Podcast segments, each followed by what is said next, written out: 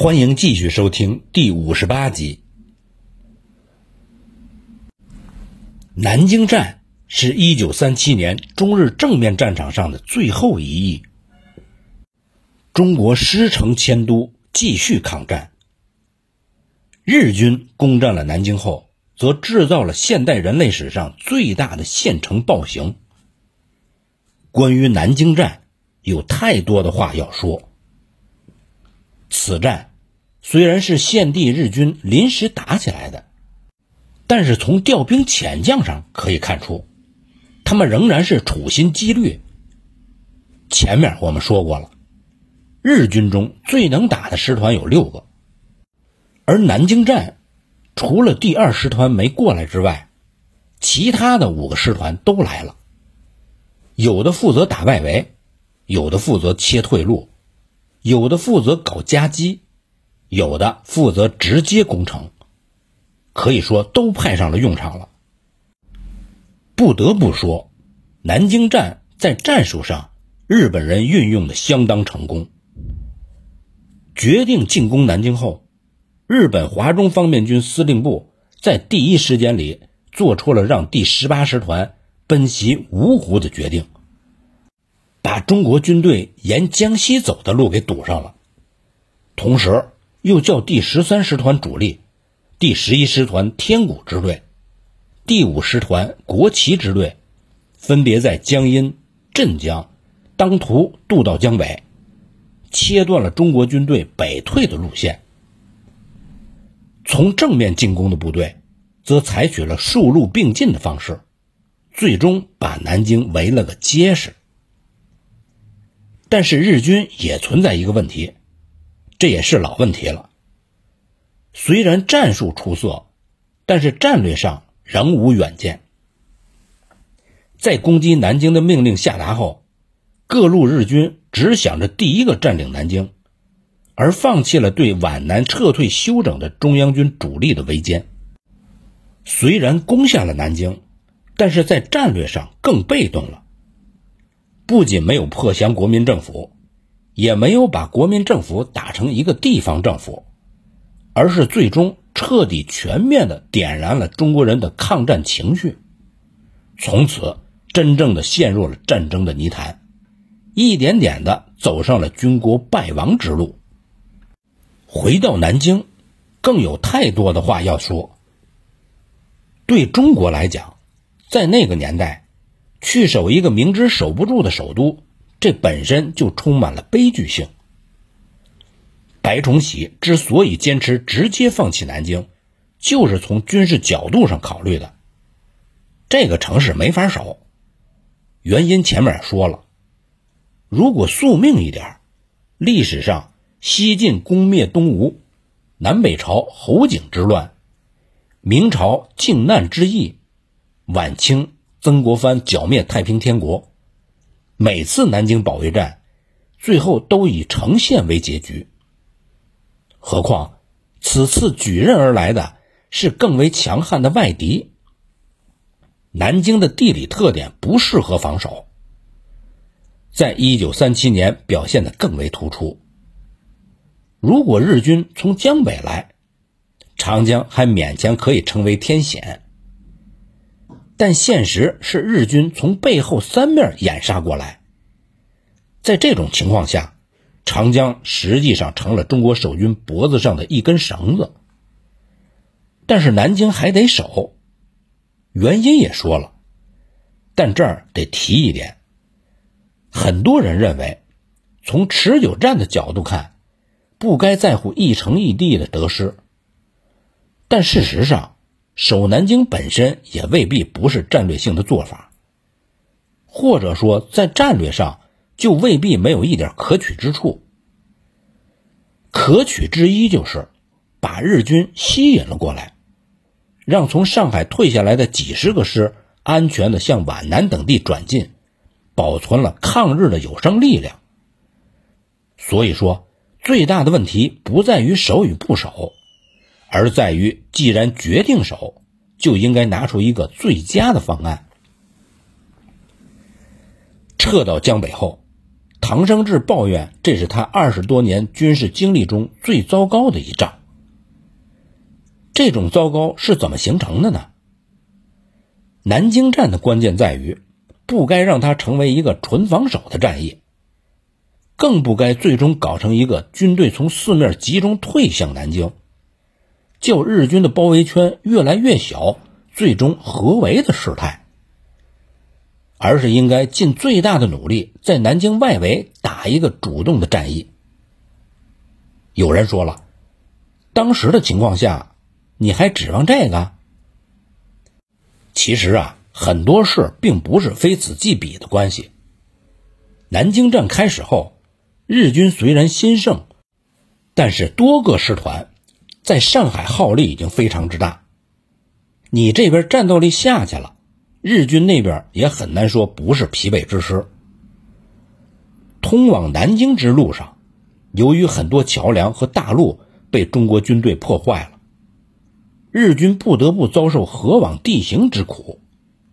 步兵还好一些，尤其是辎重兵和炮兵，大车小车的，每天在泥泞的准沼泽的路上跋涉。用日本人的话说是苦不堪言。另外，在南京战中，日本人在总体上虽然是有个合围的战术，但具体到直接进攻南京的几支部队，实际上都是各自为战，没有一个协调有序的部署。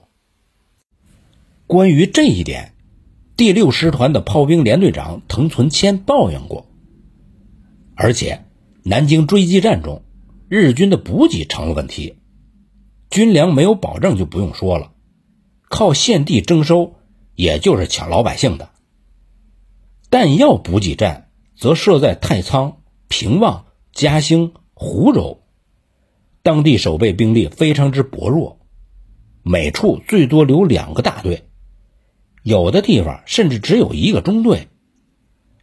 当时的情况是，日军虽然占领了上海和通往南京的沿线城市，但这些地方之间。却有着相当大的空当。中国这边如果拿出几支部队去偷袭这些个补给站，很难说不会取得意外的战果。但是由于中国这边乱了阵脚，没有一个出色的战术计划，所以也就没心思去主动出击了，而是让一队队的日军大摇大摆的往南京前线运弹药。说到了消极防守，邓龙光的第八十三军在镇江一带布防后，侦察到日军第十六师团向沟荣急进，并获悉中岛今朝武的司令部就在八十三军阵地前三十里的一个村子里。于是，该军参谋刘兆武向邓龙光建议倾力而出，主动截击向南京急进的敌人。该军当时归江防军司令刘兴管辖。邓龙光向刘兴请示，得到的回复是：“守恐不保，还能说进攻吗？”结果是，中岛今朝武的部队很快绕过了第八十三军的防线。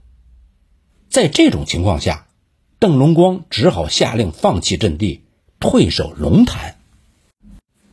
十二月十一日。紫金山上的教导总队发现山下麒麟铺一带村落有大量的日军，于是就想分兵去袭击，但是没有被桂永清批准。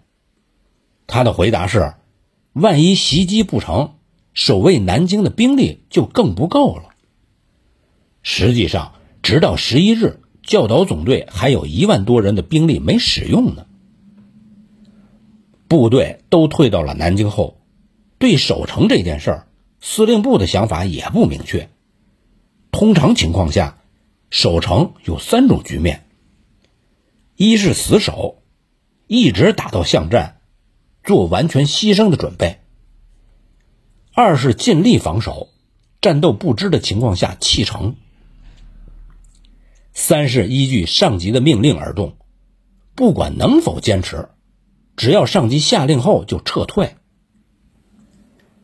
蒋介石飞离南京的时候，对南京守到什么程度，没有给唐生智一个明确的说法。蒋介石只是说要坚守南京，唐生智则做了死守状，把下关的船都收了起来，又把两艘大型的火轮轰到了武汉，其他的船只由第三十六师掌握，做出了破釜沉舟之势，而且在城中修建了大量的战斗工事，大批士兵和军官都做了城破之后巷战的准备。十二月十二日傍晚，中华门失陷后，作为总预备队的第三十六师已经有一步开入城内了。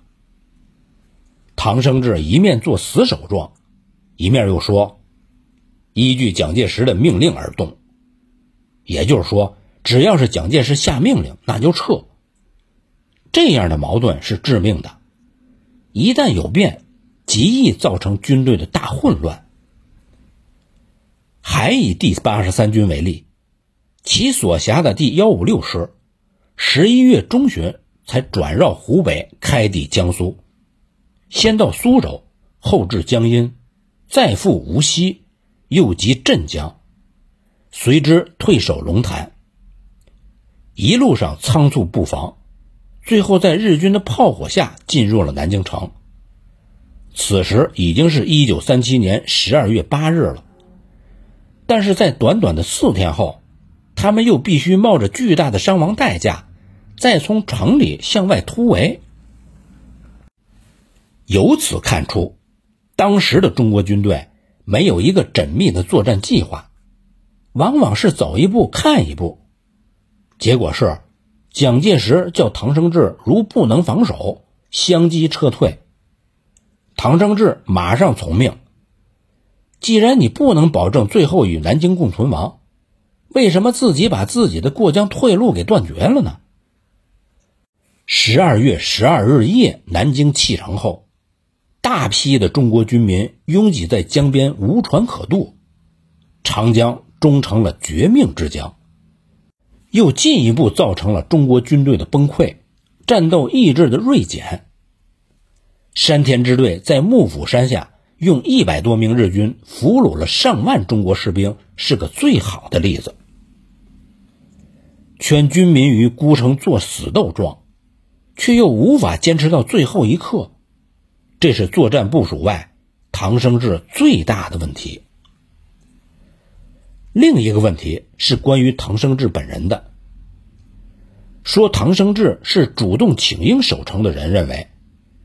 唐生智之所以提出守卫南京，只是从个人角度出发，因为他曾是湖南的军阀，又曾经参加过倒蒋运动，自归顺蒋介石之后并无实权，为了恢复军权、获取功名，所以把保卫南京当成了跳板。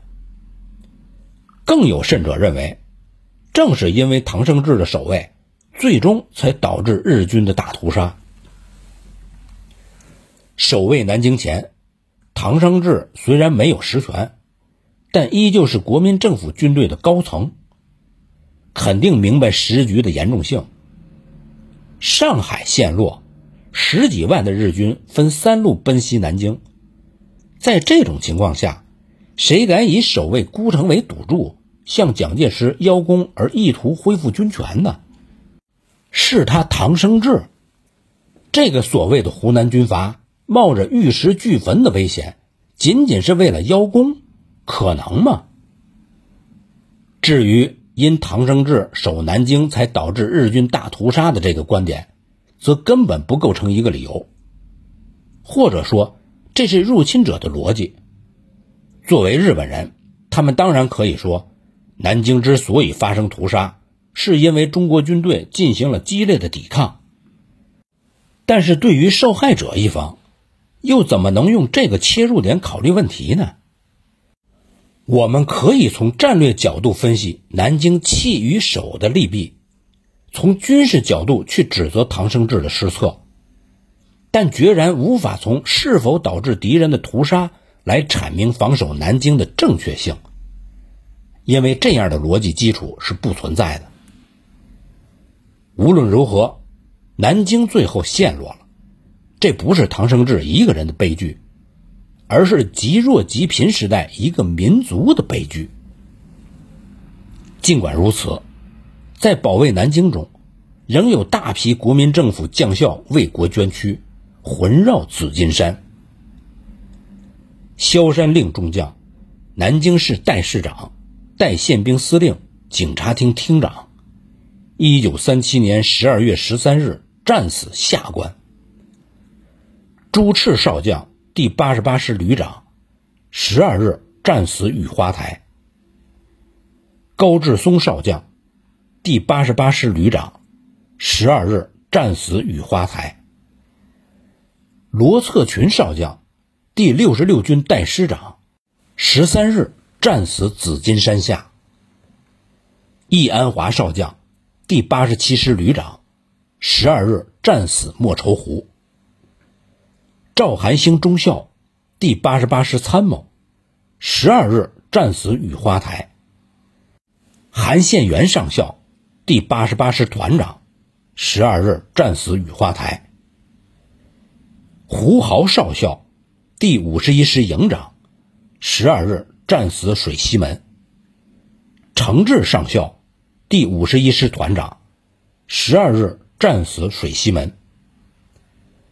姚中英少将，第幺五六师参谋长，十三日战死太平门。司徒飞少将，第幺六零师参谋长，十二日战死太平门。蔡如柏上校，第幺六零师团长，十二日战死太平门。罗宇峰少校，教导总队营长，十日战死紫金山。秦世全上校，教导总队团长，十二日战死紫金山。周世全少校，教导总队营长，十二日战死白骨坟。万全策少将，教导总队第一旅参谋长，十二日战死紫金山。华品章上校，第八十八师副旅长，十二日战死雨花台。刘国用少将，第五十八师副旅长，十二日战死水西门。李兰池少将，第幺幺二师副师长，十三日战死太平门。黄关涛少校，宪兵部队副团长，十三日战死下关。雷震上校，教导总队副旅长，十三日战死下关。这不是个完全的名单，也没有一个完全的名单，因为殉国的。除了将校们之外，还有那么多无名的战士。在我们可以想象的场景中，殉国的场面都极为的壮烈。想想下关江水中的萧山令，想想雨花台枯草中的朱赤和高志松，想想水西门硝烟中的程志，以及城破时候的胡豪。本集播讲完毕。谢谢您的收听，欢迎您继续收听下一集。